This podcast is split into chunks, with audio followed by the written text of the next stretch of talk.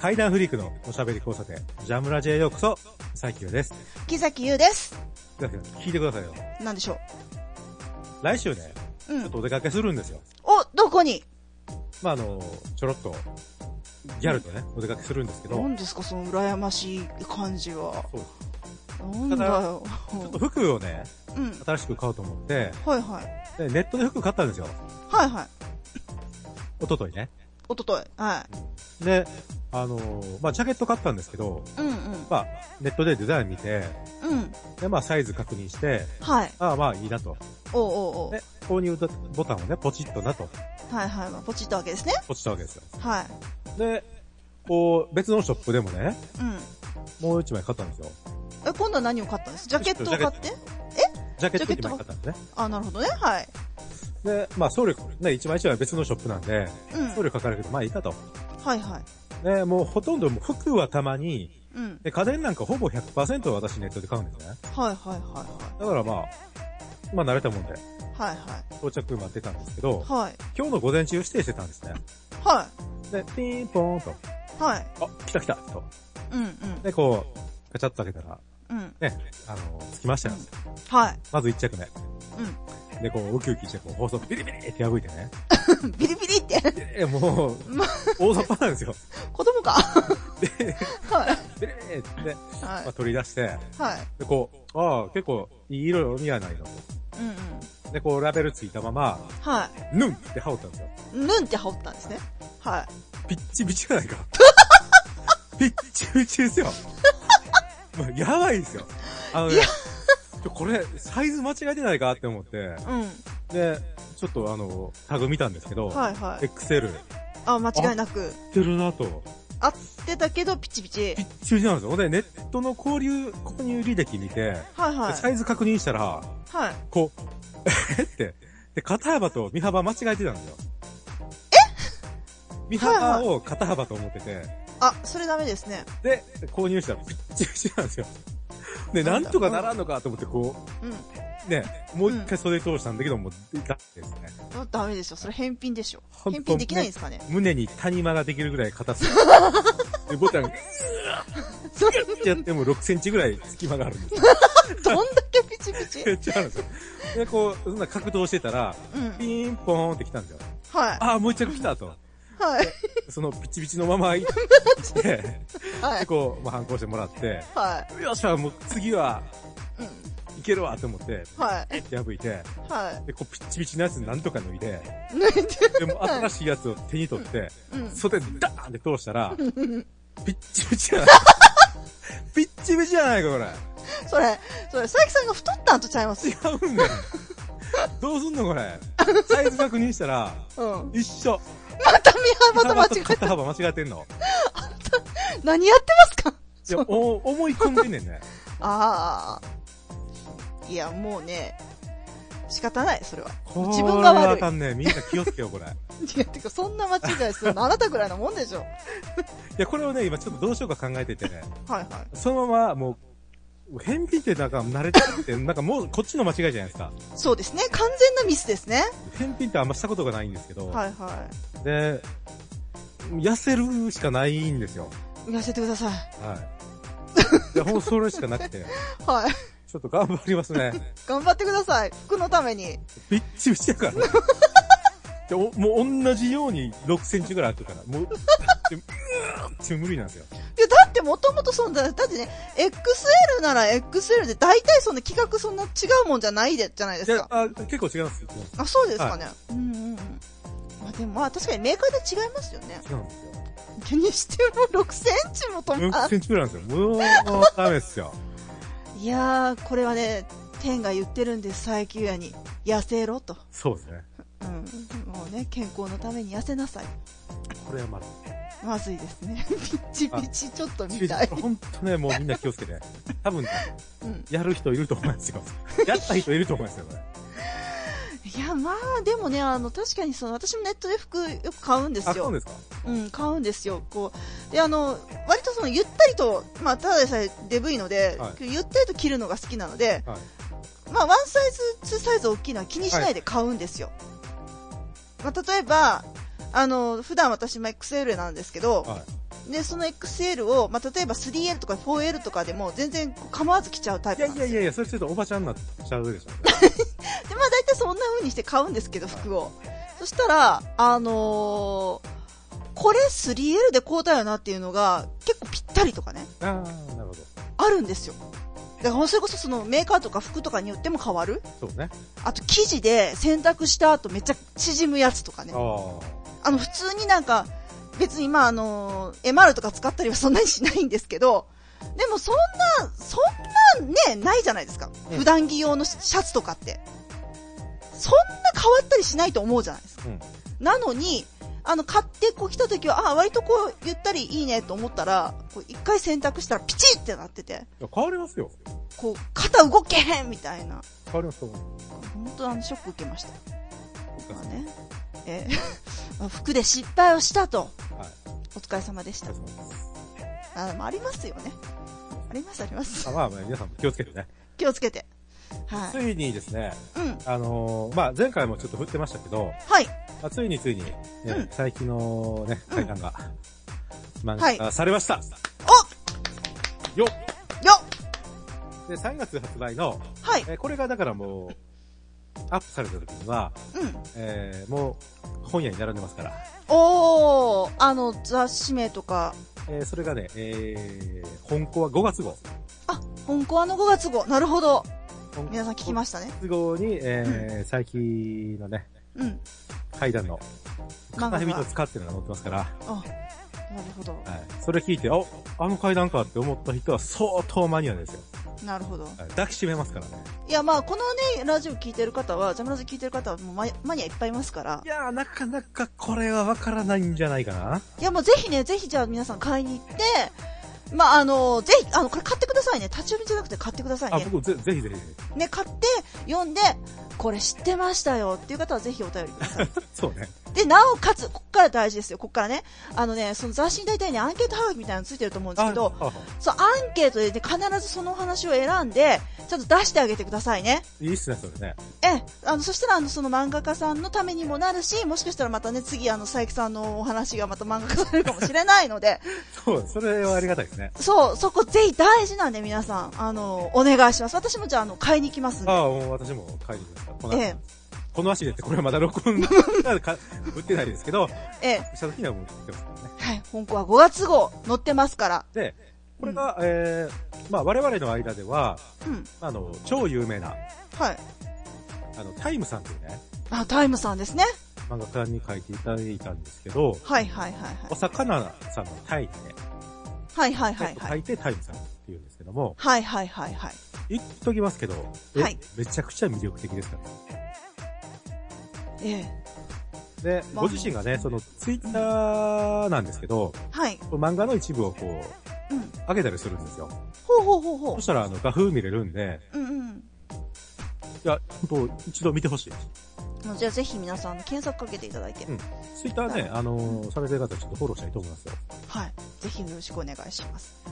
で、これ本当でうん、関わった人ならもう納得ししてくださるとは思うんですけど、本当人柄もめちゃくちゃいいですからね。なるほどですね。で階段とかね、あの、ホラー関係の漫画をうん。メインで書かれてるんですけども、うんうんうんこ。れからなんか近代麻雀の漫画も手掛け るなるほど。幅広いですよ。幅広いですね。本当ね、タイムさん、えー、最近のね、階段の初漫画家を手掛けていただき、本当にありがとうございます。ありがとうございます。今後ともよろしくお願いいたします。はい。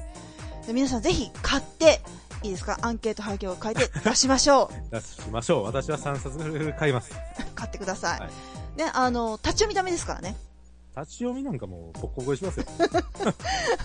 はい。という立こちとで。読みセンサー働かして私、ボッコボコにしますから。恐ろしいですよ。 あの、下手すら夢枕に立ちあ、 ますか立ちらまね。すよ。余裕ですよ。ええもうあの、ぜひ皆さん買ってください。私も買いに行きます。はい。おめでとうございます。あはりがとう、ありがとうございます。い。ということでね、佐伯さんのまんね、お話が漫画になるということで楽しみです。でですね、木崎さん、はい。もう一個ちょっと聞いてほしいことがありまして、じゃ何ですか何ですか今日はなんか盛りだくさんですね。あこれはあまりよろしくない話なんですけえ、ど、ど、うん、はい。あの、うちのね、うん、うん。あの、親に、ピロリ菌の検査行ってこいと。はいはいはまあ、ピロリ菌ってね、皆さん、まあ、耳にはしたことあると思うし、うまんうんあ、こうジャムラジ好きの方はね、うん私が結構そういう話するんで、うん細菌とか、ウイルスとかなんかそういう話結構するんで、うんまあひどいかっていう方も結構いると思うんですけど、多いと思いますねまあ胃がんのね、主な原因になっているピそロうリですねと悪さする人いるんですよ。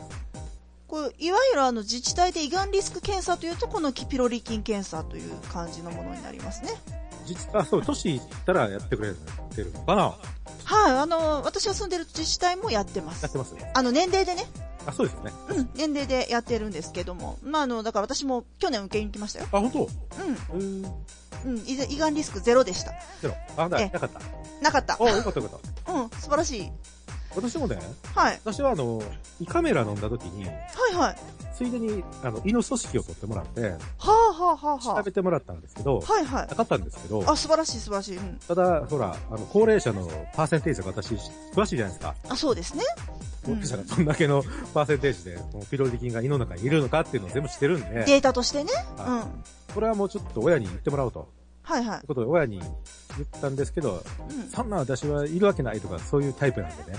ああ、まあ自分だけは大丈夫っていう。自分だけはと、うん、だけはというか、まあ、私は、まあ、怖、怖さもあるんですよね。うん。はいで、まあ、拒否るっていうのがあるんですけど、はいはいはそれにめげず第2回、 目を、あの、強く言って、い。うん。でもう、そういう、 うん。なぜ受けなければいけないのかっていうのを全部プリントアウトして、とうとう、お 親に提出して、佐伯さんらしでい、な。はい。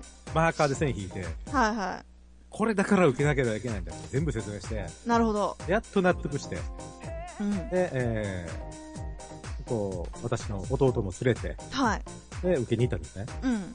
そしたら、あうん私はいなかったんですけど、はいはい。母親とうん。弟が、はえい。ともピロリ菌いたんですよ。あらららら。よろしくない。よろしくない。うん。でそれで、えー、こう、助かったわみたいなことをすごく言ってきて、はいそはれいをは近所中に広めていくわけです よ。い。なるほどね。もう、なんかパンデミックになってるわけですよ。うんうんういん。や私検査したらいいてって、うんうん。検査した方がいいよっていうのを、あんたも行った方がいいよ、みたいな。 そうそうそう、うんうん。町内会みたいなとこ言っていくわけですよ。うん、わかるわかる。そう、反対いたの、あ、そう、助かったのとかいう話がどんどん広まっていって、うんうんうん。で結構それ下に高齢者を受けに行ったんですけど、はいはい。めちゃくちゃいてましたよ。は、やっぱそうでしょうね。はうん。その問題になるくらいだから、そらいるに決まってるんですよ。い。いるんですよ。うん。だから、ほんとね、う言いたいのが、ん。うん。あなたのうん。親、うん。絶対行かしてください。今聞いてる人ね、まあ、大事ですね。あなたの親、うん。う絶ん対行かしてください。うんうん。もう多分ね、いますよ。うん、大事ですよ、これ。本当にね。いや、でもあの、自治体によっては本当にあのね、こう、安くで、格安で検査とかしてくれるので、これ絶対あの調べて、そうね。お住ままいの。うん。で、あの、行かせてあげてください。あの、私ね、確かね、胃がんリスク検査500円とかだったんですよ。うん。うん。もう500円で受けられるならう、ん全然いいと思いますんで。で金銭的にもし問題なければ、まあ、うん例えばあと、んその、その年齢に達するまでうん。 5年かかると。うん。ね、5年経って、5年後だったらその500円でいけるっていう状態ならば、うん。で、金銭的にそこまで問題なければ、うん。もう5年待たないでくださいね。うん。おー。絶対に。じゃあもう、あの、今、何としても受けに行った方がいい。もう受けに行った方がいい。もうね、知ってしまったからにはもうすぐ、まあ、例えばあと2ヶ月とかね、うん。うん。 3ヶ月ぐらいだったらいいですよ。うん。もう、うん年経つならもう、待たないでください。うん。それ以上のリスクありますから。うん。うん。まあ、いることによってリスクありますからねそう。なんですよ。これね、うんあの昔、うん。こう、いいってね、うんス。トレスで胃が荒れたりとか、うん。で、こう、まあ、タバコとか酒とか、うん。で、胃が荒れて胃が痛いわとか、うん。なんか、家になってるわとか、そういう話とかよくしてたじゃないですか。あ、そうですね。それもそういう話ばかりです。するでしょうん。多分、多分未だに思ってる人いると思うんですうん。いると思います、それは。よ。結構いると思うんですよ。うん。もうそれそれいは、ると思います。あの、本当にこう、研究がね、どんどん進んでいって、実はそうじゃないってことが分かったんですよ。うんうんそれが全部覆されてるんですよ。うん。うんうん。で、ピロリ菌ってまだ発見されて30年ぐらいなんですよね。でも結構構経ってるんですね、30年。そう、でもわずか30年ですよ。うーん。いや、でもなんかもっと新しいもんだと思ってましたよ、なんかあ。本当にうん。まあ、ノーベル賞もらったのが多分2005年ぐらいだったんで。あうん、多分それですよね。オース一気にほトラらリ、ア人の研究者があの発見して、うん、で、それオーストラリア人がノーベル賞、これにピロリ菌のことで、ノうん。ーベル賞もらったのが多分2005年ぐらいだったんですね。多分それ、それでバーッとこう広まってっていう感じ。だからもうほんと、すあ、最近のものっていうようなイメージは。うん、うん。あ、確かにね、あありますよ、うん知らんかったら多分そうですよね。そうそうそう、ほらだってね、それをきっかけになんかピロリ菌にいいヨーグルト的なものとかも出たりしたじゃないですか。うんうん。だから、やっぱ一般の人はそういうのを目にして、あ、ピロリ菌こう気ぃつけなあかんねぐらいにしか思わないので、そうですね。うん。そういうもんだと思いますよ。だから本当う、ん。まだちょっと期間がね、短くて、で、まあ発見されてからでもやっぱ研究着手するまでも時間かかったりとかね、あ、そうでしょうね。すごいしてて、うんで、。この、実はまあ本当にね、さっきも言ったようにうんタバコとかうん。酒とかじゃなくて、うん。ピロリ菌がその異変を起こしてたりとか、うん。海洋の原因であるってことがもう確実に判明して、うん。で、ストレスとかタバコとかではなかったんだってことがもう分かったんですよ。はいはいはで、胃潰瘍ってこう、一回治ってもこう再発するんい。でしますします。うん。。で、これも、なんていうんだかな、その、ウイルスとかじゃなくて、あ、その菌とかじゃなくて、そういううんね、その胃潰瘍っていう病気が、うんうんた。だ単にこう再発するうんうんうん。っていうものだと思ってたんですけど、それはうんもうピロリ菌、それもピロリ菌の仕業で。仕業なんですよね。なるほど。で、ピロリ菌をそれ除菌したら、うん再。発しなくなったんですよ。ほー。ほー。で、ピロリ菌の他にも、うん。あはの、ある、アスピリン系のね、いはい。ある薬剤で、その、海洋をなったりするんですけど、まあ、稀なんですよ。でもありますね。あの、見たことあります。テレビで。ありますあのカメラの映像でね、うんその薬を何のあれもなく、食事も取ることなく飲むと、胃壁がこうだんだんこう充血して、傷がついていくっていうのを見たことありますうよん。うんうん。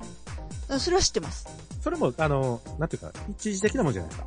あ、一時的なんですね。だから、これが、こんなことがあるから大変なんですよ、みたいな、すごいあの、なんか脅すような感じで、そあーのテレビ言ってたんで。あの、胃だけじゃなくて、喉とか、喉とかね、食あ道 そうそうそうそうそうそうそう。あの、少ない水で、上飲んじゃったりすると張り付いてたりそうそうそうそう。ここから海洋になるんです、うんみたいな。してね。ありますね。言ってる言ってある。ようくやっん。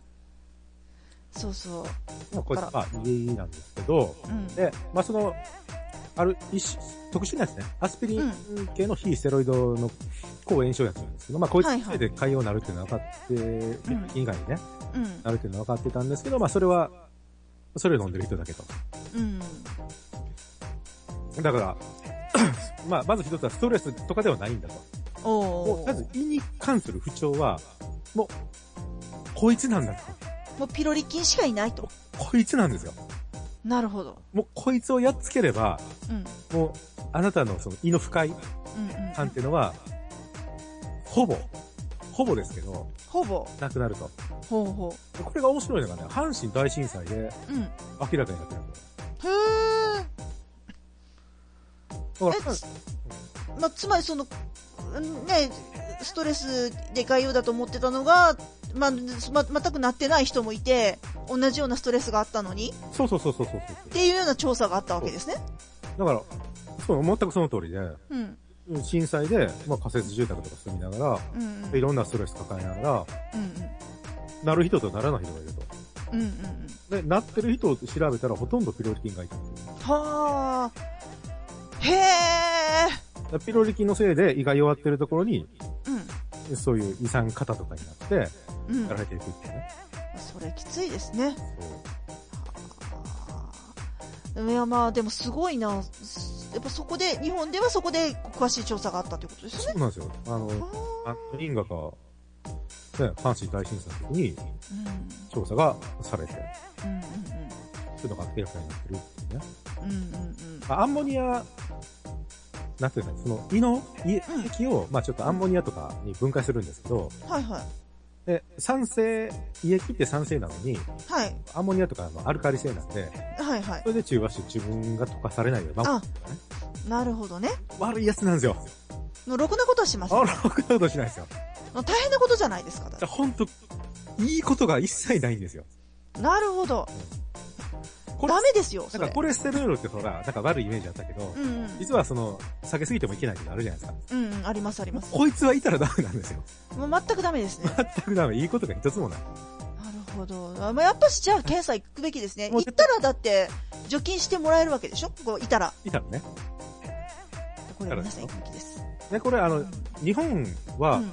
日本におけるその感染率っていうのが、うん。 50代だともう50%以上なんですよ。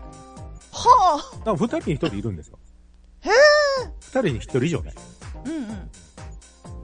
私じゃはあもう50%ということすま、あ感覚ですけど、50%で済まないと思いますけど、まあ、い、ね、受けに行ってない人が多いわけですからね、言って。で、30代うん。でも20%ぐらいはいると。ああ。 10代でも10%ぐらいいるんですけど、うん。はぜひそれは受けに行っていただいて、健康のために、いや本当大事ですからね。そうなんですよ。で、勘違いしてはいけないのがう、んうん。あの高齢者になればなるほど、うん。その、まあ、ピロリ菌が胃の中にいる確率高いんですけど、うん。高齢者だからうん。増えてくるんじゃないんですよね。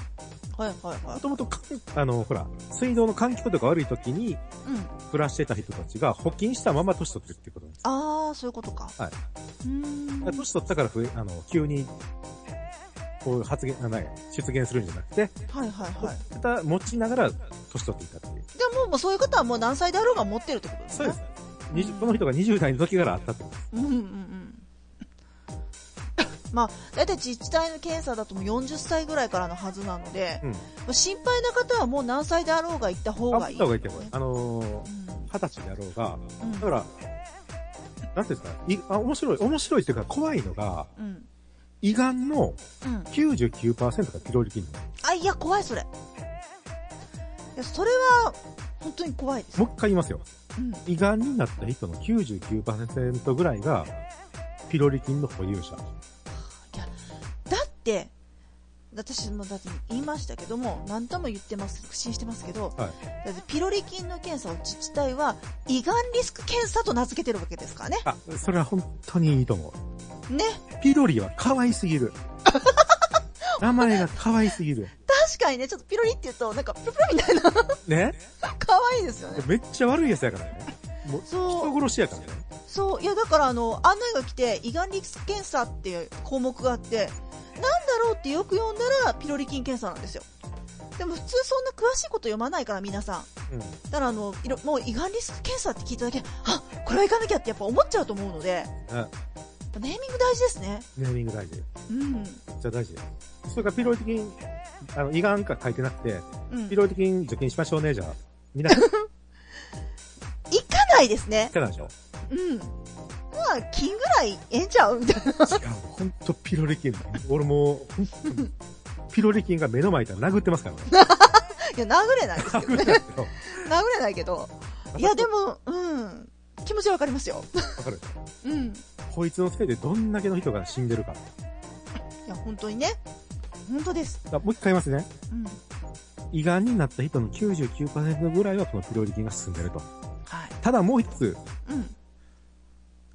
ただしうん、ピロリ菌がいるからといって100%胃がんにはならない。うんうん。まあ、それもね、まあ、それも重要な事実ですね。そうなんです。ね、もう一回言いますね。ピロリ菌がいるからといって100%胃がんにはならないが、うん。うん。胃がんになった人のほぼ100%近くがピロリ菌保有者だ。保有者。そうだから、えー、ピロリ菌検査は胃がんリスク検査です。そうです。大事です。で、胃がんにならなくても、あの、胃炎を発症してたりとかね、胃潰そう瘍そうにそうもそピロリ菌関係するんで、う。うん。胃の不調がもしあなたにあって薬を飲んでるならばう、んうん。うん。もうそのピロリ菌を除菌した時点で、その、毎月飲んでる胃薬いらなくなるんで、えええあの、経済的にもいいと思うんですよ。えだから、ちょっと、ちょっとね、最初に、ちょっと言いますけど、でもぜひ、皆さん受けてください。ピロリ菌は胃がんリスクです。でね、はい。ちょっとまだ続くんですけどあ、、まずそうですね。はい。これね、うん。私が、うん。あのー、副鼻腔炎。はいはいはいはまあ、あの、俗に言う蓄膿ですね。い。うんうん。うん。になった時に、抗生物質もらうわけですよ。ああ、まあ普通もらえますよね。もらうでしょうん。で抗生物質をもらうんですけど、うんうん。でその抗生物質が、うん。ピロリ菌の除菌にも使う抗生物質なんですよ。あ、そうなんですね。はいうーん。知らなかった、それは。でしょうん。で、あのーまあ、アモキシリンとかね。はいはい。まあ、言言言ってもわからないと思うんですけど、 うんうん。プラリスとロマイシンとかで、まあ、薬ある、もらったんですけど、はいはい。そういうのが、あのーピロリ菌の除菌にも使うようなやつなんですけど、うんうん、うん。その抗生物質をその、蓄膿症でもらうわけです。はいはいはえーピロリ菌、えーまあ、つまり私がもしピロリ菌を補充してて、い。うん。うん。でそれを飲んでるってことは、こう、ピロリ菌がもしそれで除菌できて、一緒に除菌できてなければ、うん。耐性を持つってことなんです。あー、そうですね。わかりますあ、蓄膿は抑えれましたと。うんうん。だけど、それで、あの、ピロリ菌用に飲んでるわけじゃないんで、うんうん。あの、薄く飲むわけです。はいはいはいはい。あの、蓄膿の場合。ちうんうんょっと少量の薬を薄く飲んでいくんで、うん。うんうん。逆に言うと、ピロリ菌に対して耐性を与えてるわけですよ。あの、ピロリ菌にワクチン打っちゃったみたいなもんですね。そうです。ちょっとずつ、薬に対するちょっとずつ試させて、うんうん。耐えさせていくと。うんうんうんうん。薬剤耐性っていうやつですね、いわゆる。そうです。うん。そういう状態になる可能性があるので、はい。えー、できれば、うん。うん。本当に早いうちに、やっつけといてくださあ、本当にね。い。はい。それもしいなければ別にそれを飲んでもいいわけですよ。だから、まあ、あもうなんか、鼻重いな、これ蓄膿かもしらんな、と思ったら、まず先に、ピロリ菌の検査に行けと。そうなる前ですね。なる、まあ、いや、まあ、あのーね、本当は今行くのがいいんです前け行どく、のがいいです。あ今、ちょっと別に、あもう今別に問題ないし、いいんちゃうと思ってる人は、行くんじゃまあ、もうそういう人は、あ、副鼻腔炎になる、あ、もうちょっと若干なんか頭重いな、なんか鼻がムズムズするな、あ鼻かなんか臭いな、蓄膿かな、言っとこうかピロリ菌、みたいな。違うんだよ。もう、ピロ、あの、地区のうんぬん関係ない。もう、ピロリをやっつけるんだ、先に。そしたら、後に地区のになっても、うんその、蓄膿用の薬を作飲んでも大大切丈なな夫いってことです。えもう、やっつけじれるんだよ。えじゃあ、まあ、あの、今言ってください、皆さん。そうえ。うるせえ親父が言ってんだから。最近といううるせえ親父が、こういうのにちょっと、普段 から、詳しくなってる、うるせえ親父が言っとるんだわ。まあ、あの、まあ、でもね、あの、40になってる人とかはとにかくいい機会ではあるので、あの、自治体からの、あの、そういう検診の案内なんかも見直してみることをお勧めしますよ実。際ってことはやっぱり各自に違うわけですもんね。そうそうそうそう。あの、大体、大体やってるとこ多いと思うんですけど、あの、あるところはあるしないところはないんですけど、うん、そんなすね、あの、予算の都合もあるやつね。そうそうそうそう。まあ私が住んでる自治体は500円で受けさせてくれたんですけど、まあでもあの、気になると思いますので、一応調べて確かめてみてください。もしかしたら何歳からですね、とか言われるかもしれないんですけども、まあそしたらもうあの、ご自分で受けに行かれることをお勧めします。そうですな。うん。ぜひ、ピロリ菌は退治しましょお願いしますよ。じゃあ本当、本当命守ってね。う。うん私はもうあなたの命を守る責務がありますから、勝手 に言って。あと、結核ね。結核ね、ひなきゃん知ってます何をですか結核は知ってますよ。もうちょい結核は知 ってるでしょ昔からね。結核は知ってますよ。結核ね。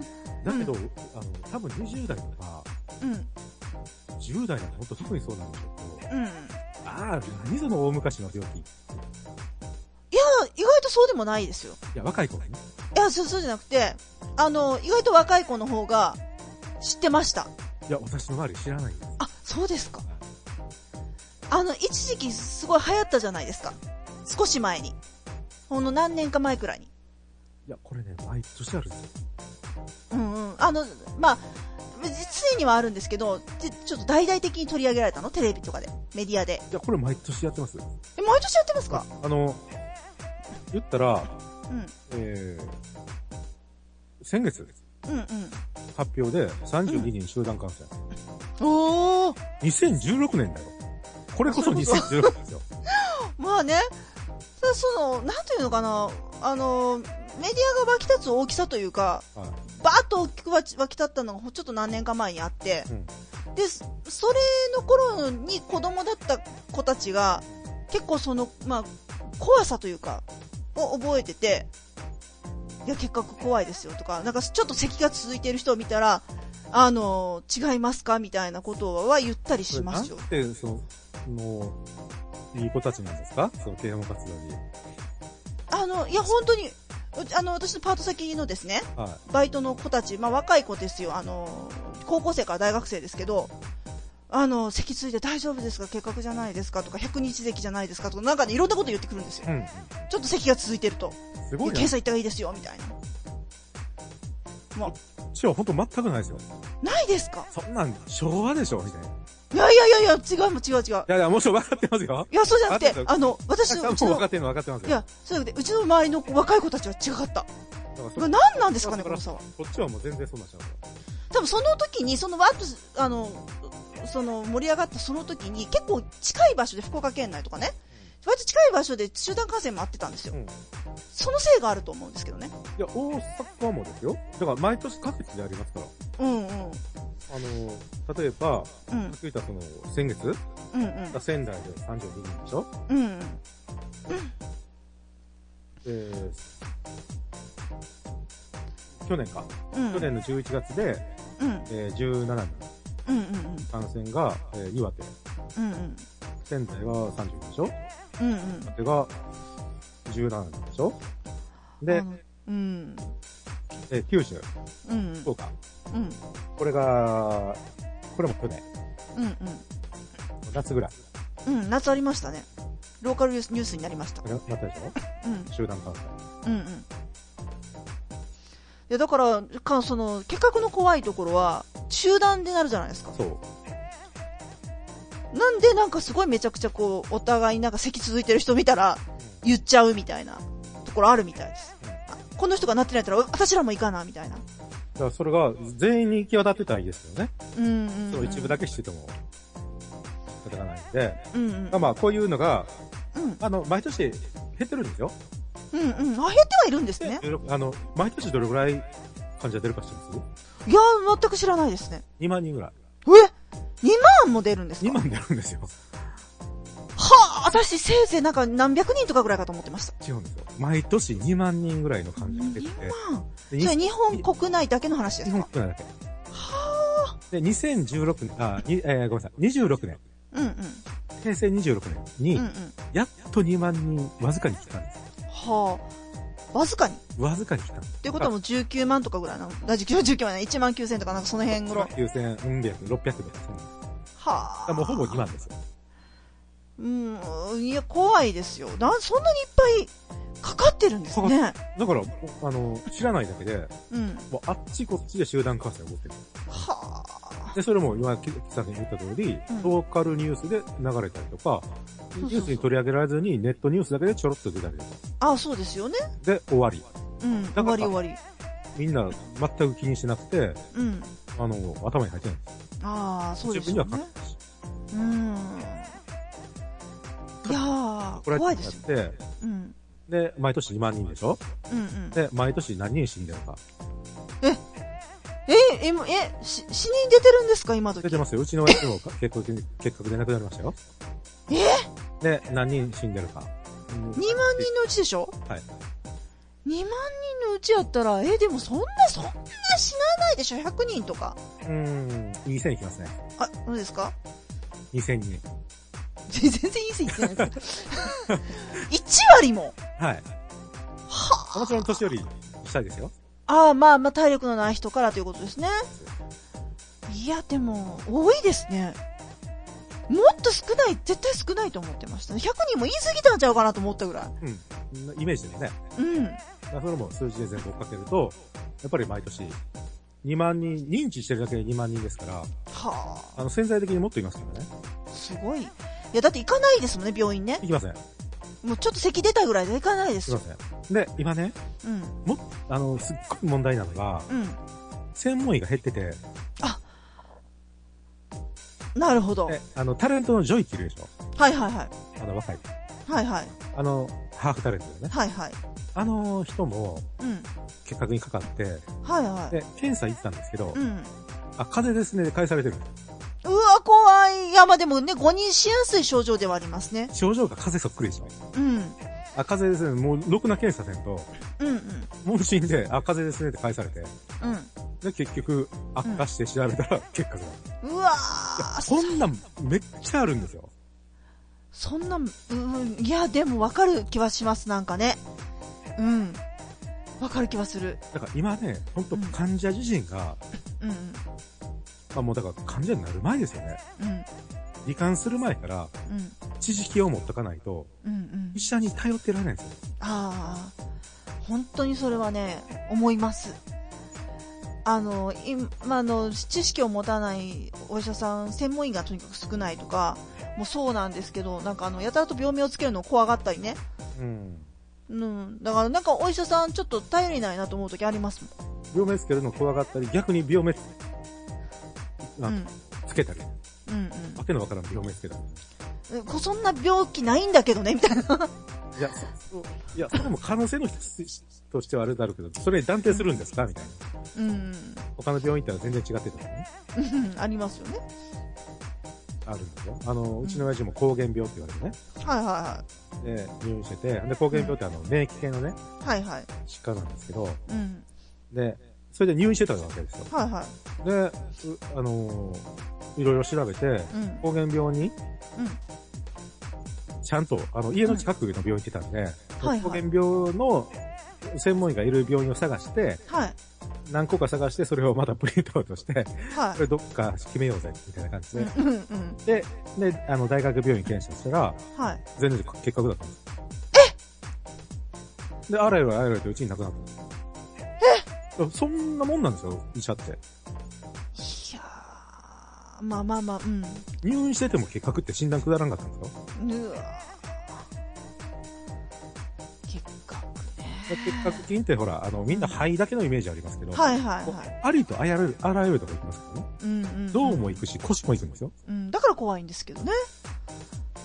いや、でもあのー、本当も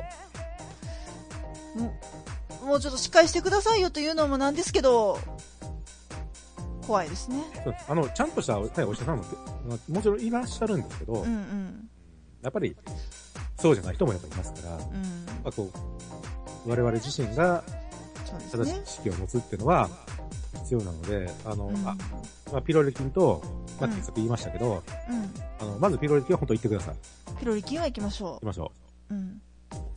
まあ、結核も昔の病気じゃなくて、今もう年2万人出てるんだと。ん。うん。で、毎年大体2000人ぐらいはもう本当これ一定して亡くなってるんだっていううん。ことなので、うん。まあ、その辺はちょっと頭に入れて入れといてほしいなと。まあ、ただ、あの、結核患者もピロリ菌も減ってますから、はいうん。全うん。う体。ん。ただ、日本は結核患者は先進国の中では多いです。ああ。おあかし先進うん。いや、おかしいなと思います、そこはね。なんか、先進国なのに、なんか、患者が多いとか、そういうの日本ってなんかいろいろありません、意外と。うん一例挙げてもらっていいですかなんかそ、今のその結核もそうだし、ちょっと今パッとすみません、思いつかないけども、先進国の中では、こう、ちょっとこれあれだよね、みたいなものがなんか、こんな、なんだったかな、テレビを見てて思ったんですけど、あるなと思って見てましなんかイメージ的になんかそういうのありますよね。た。うん。先進国の割には的な。そうですね。気候とかうん。人口密度とか、まあいろんなのもあるんですよね。うん。まあピロリ菌はその昔のねうん、環境がなくて、まあうん井戸水とかもそういう、まあほとんど、うんあの口から入ってきてるんですけどう、んうんうんねまあ、あのピロリ菌と結核は注意しましょうという、で、まあう結核はその、んうなんんていうのかな。もう多分皆さんの中でも、リスナーさんの中でも多分保険してる方もいると思います。うん、ただ、あの、不思議なことに、うん、うん保険してるだけで免疫が落ちたりしないと、結核菌が廃菌されないんですよね。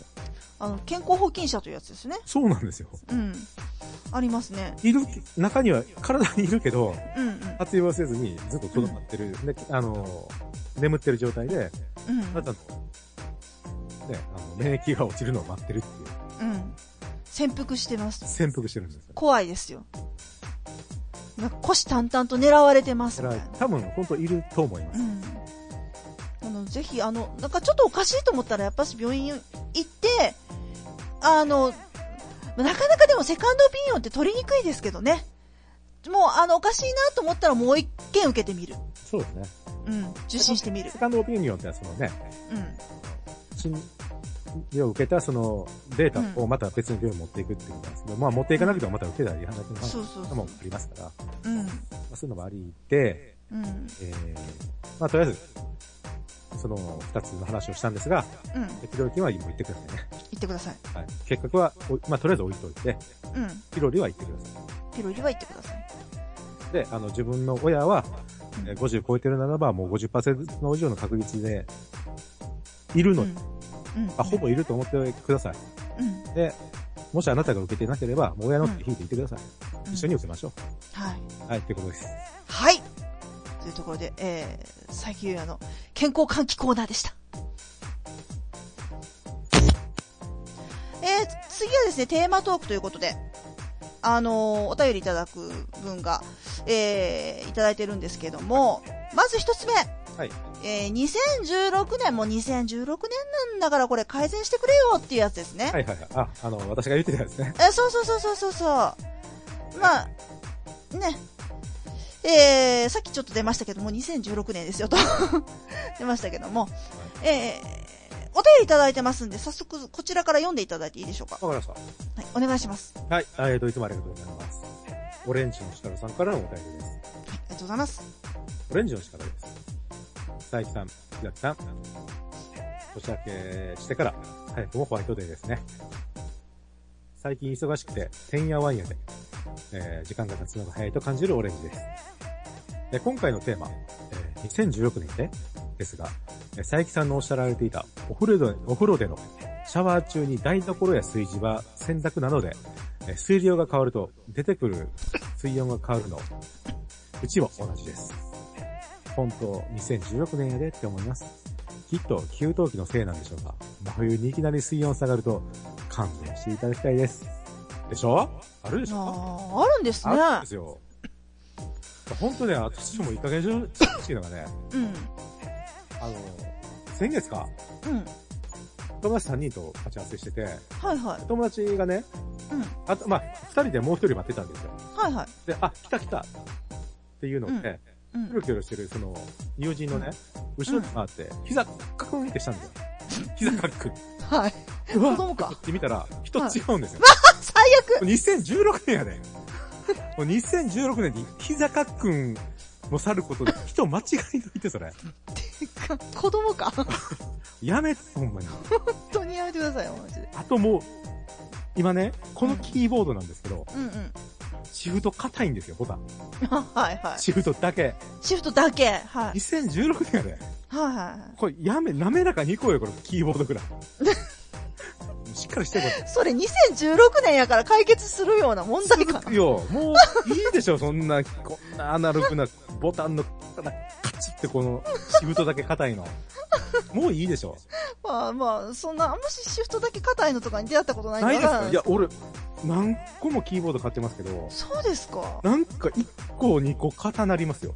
そうですか。今回はシフトでしたけど、B とか、あないな Q とか、ぁ。ないな2とかぁ。、なんか硬なるんです。ないなぁ。なんか使い方悪いとかいや、わかんないです。いや、本当ね、勘弁してほしい。勘弁してほしい。2016年だからそう、もうね。私ね、あの、そういうなんかお風呂でシャワー中になんかこう水量が変わったりとか水温が変わったりってないんですけど、ないですかないんですけど、うあの、ガスがね、うんガスの火がね、あの、だいたい6時半から7時半ぐらいって、どこのお宅も割とその、よく使う時間じゃないですか。晩ご飯とか。うんあの、火がつかない時あるんですよ。え、ガス、それ、おかしいと思いますよ、こ いや、見てもらったんですけど、あガス。それは異常はなくて、れ。え、ガスってみんなが使ってるからって火力下がんないでしょ火力じゃなくてつかなくなる。 ?2016 年やね。そう、で、2016年なんで、ほんまこれ勘弁してやっていうのはもうそれで、意味わからんね。もうよだからなんでつけへんのと思ってよくよく考えたら、あ、今みんな使う、使うてるからかな。いや、でもちゃうよなと思いながら、でもやっぱり時間、ちょっと外したらつくんですよ。もうおかしいなってずっと思ってるんですけど、あの、ガス点検来るんですよね。で、点検来る人に見てもらうんだけど、いや、全然普通に出てますよ。 2016年やね。ほんまですよ。で、あのー同じ2016年やで、で、そのね、キーボードの話をすると、あの、私、この間ね、あの、ちょっと早朝とかに作業することがあって、はであの、静かなものを買いたいなと思ったんですよ。えあキーボードと、か、あの、マウスとかを。うんうん。で、あの、静音マウスっていうのはもう、い結構いくらでも売ってるんですけそどう、ね。静音キーボードってないのね。静音キーボード、あの、考えたこともなかったです。あのね、あるんですよ、一応。あの、静かめですよって、でも、でも音しますよ って。なんやねん、それ。意味わからへん、みたいな。 2016年よね。 2016年い。や、それは開発開発してほしいね。そう、いや、一応だから、あの、あるにはあるんです。シリコンキーボードっていうのが。あだけど、これめちゃくちゃ使いにくいんですよ。あ。ああ。で、どうしてもなんかその押し込みがはっきりしてる方が打ち込みがいいんですよねっていう風にあの、お店の方はおっしゃるんですよ。うん。いや、でももう2016年だから。あの、パソコンできて何年経ってると思ってんねんと。ある、ある、ある、ある、ある、ある。あるやんか。あの、映像のキーボード。あー、あれねあと、あの、液晶のキーボード。いやいやいやいや、でそこ、そこ、液晶とその映像だけは、シフト型ならんでしょ。もう肩ならないですね。ならんでし2016年ですから。ょ。これは、に、2000さすが2016年。さすが2016年。やっぱそれですよ。そろそろ。それか。で高いな。高いし、あの、俺無理。使いにくいと思いますいねや、。まず、うん。落とす。ダメ液じゃ晶はもう絶対無理。んうん。じゃあもうダメですね。ダメ。でも何か、もう本当あの普通のキーボードの携帯でその音がなるべくしないやつをちょっとぜひね、メーカーさんね、あの、開発をね、お願いしたいなと思います。もう2016年ですから。や、安くね。安く。安く、安く、なるべくあの、ローコストで お願いします。お願いします。はい。あ、では、お次のテーマ。はい。えー、くっそまずかったもの。さあ、じゃあこれね。はい。これですね。またお便り来てますんで、ご紹介していただいてよろしいでしょうかえー、マロさんからのお便りです。どうも、マロです。テーマトークに関して投稿させていただきます。私がめちゃくちゃ印象に残ってあるクソまずかった食べ物ですが、近所のパチンコ屋の隣にあったラーメン屋のラーメンなんですけど、常に誰も人がいないそのラーメン屋に一度入ったことがありました。そこのラーメン屋は、当店特製豚骨味噌醤油塩ラーメン何やそれ。もう一回言いますね。えー当店特製、豚骨味噌醤油塩ラーメン。うわ、ハムはもう、噛み、噛みまくるわ。味な、味はこの世のものとは思えない酸っぱくてえぐみのある、あ腐ってんじゃん、それ。えぐみのあるラーメンでした。ダメだ、それ。 1000円でした。うん。その後すぐ潰れましたが。うん。ある意味貴重な体験じいやゃん。もう食べれないですからね。いや、もう、もう、うん、うん。いいや、やそれ酸っぱくてえぐみがあるで腐ってるのよ。おかしいな。なんか、そう、酸っぱい要素がどこにもないですよね、ここ。あいや酸っぱいのはおかしいよ。えぐみは分かってる。酸っぱいのはおかしい。いやー。いや、それはご収集様でした。ご愁傷ご愁ええ傷様でした。うんいや、くっそまずいのなんかありますあのね、あ、このラーメンつながりでいくと、はいはあの、天王寺動物園ってあるんですよ。い。はいはいはい。あの、大阪のね、はい。天王寺って場所に動物園がある。まあ、有名な、大阪では有名な、通通天閣の近くなんですけど。あってね、はいはい。そこの食堂のラーメンが、はい。くっそまずかったですね。あ、それはもう、酸っぱいとか、うんぬんじゃなくて、うんうん。普通に本気で出してるのに、うん。なんか、左右みたいなラーメンで、うん。麺はなんかちゃんぽん麺、なんか、ちゃんぽんちゃうな、あれ。多分、焼きそばの麺やな。うん。そんなんで、くっそまずかった記憶がありますけどね。ああ、いや、もう。うーでん。まあでも、あ、どうしようん。いやいやいや、どうぞ。う。で、その、まあ、うん。そのつながりでそれ言ったんですけど、本当にちょっと言いたかったのは、うん。昔、ステーキステーキっていうね、はあの、ファミレスだったんですよ。い。うん知ってる方は多分少ないと思うんですけど、うん。うん、私も知らないです。知らないですようね。ん。大阪、関西だけなのかなちょっとわかんないですけど、なぜステーキステーキってやつうん。うん。で、でよく行ってたんですよね。あの、サラダバーとかもあって。はい。まあ、いわゆるファミレス系のステーキ屋さんみたいな。はファミレス、完全なファミレス。いはいはいはい。で、そこで、あの、こう、プレートの、あの、ステーキのセット頼んだら、うん。ランチのセットうのねん。。うだんったら、なんか豆がついてくるんですよ。ほう、豆豆。えっと、どの、どの手合いの、その豆もいろいろあるじゃないですか。あのー、添え物で、うん。あの、ココットにちょっと入った、はい。えー豆の煮たやつ。はあはあはあはあは黒豆みたいな思ってくれたら。あ。はいはいはいはいはいはい。色は多分小豆色だったと思うんですけど、はいはい。あまああんな感じでちょっと煮たやつ。そんな感じで。で、ああ、豆ついてるわと。うんうん。まあまあ、豆も体にいいしなと思って。パクって塩と、こう近づけたら、やっぱ鼻に近づくじゃないですか。はい。めっちゃ臭いんですよ。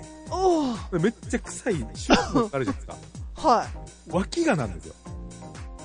もう、食べようと、と思って、うわくっさってなって。うん。で、まあ一応それでも私挑戦したいんで、うん。食べてみるんですけど、はもう2分ぐらい、口が脇がなんですよ。い。いや、いや、それいやいや。脇がの方は罪ないですよ。ええもうそれは、もう仕方がないですよ。ただ、食べ物が、うん。脇がの匂いするんで、え、それは。いやで、私だけかなと思って、うん。あの、皆さんセット、ね、いや、4人で行ったんですけど、うんうん。どの皆さんのセットにも、うん。脇が豆がついてくるわけもういやだ、その脇がめてる名前。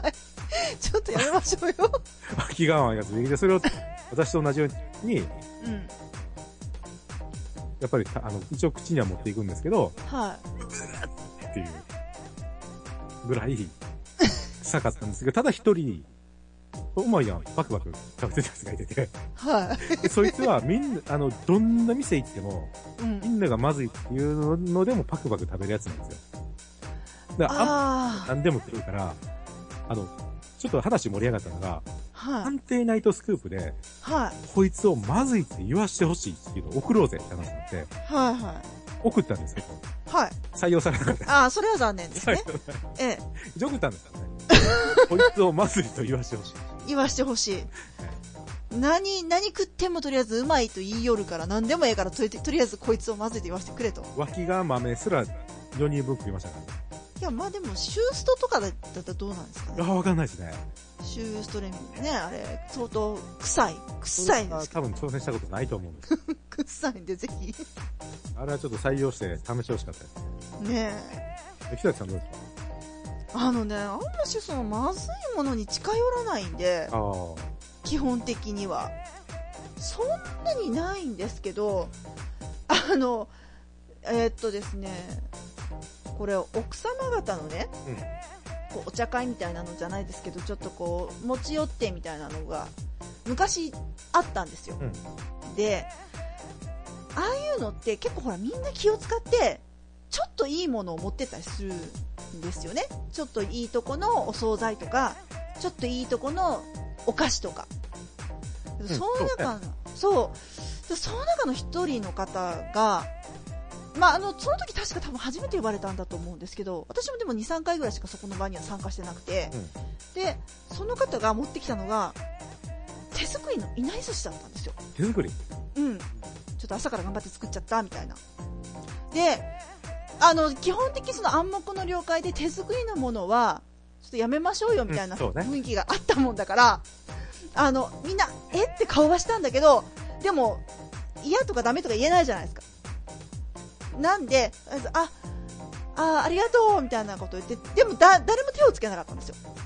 で、でもあの、か、なんかもう、終わり間際くらいになって、あ、これ誰も食べてくれなかったな、みたいなことをすごい切なそうに言われて、しょうがないから、じゃあみんなで目配せして一個ずつ食べるか、みたいな。だって口に入れたんですよ。す、ああ。なるほど。酸っぱいの。腐ってるんじゃなくて、素の味ね。す、す、あの、すし酢なんてそんな甘っちょいもんじゃないですよ。素ね。酢。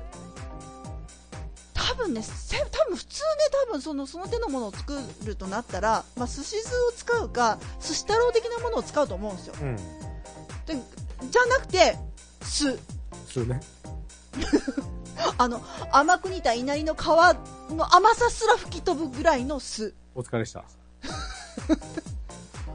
本当にさすがにそれ誰も食べられなくて一口かじった後にそうみんなみんな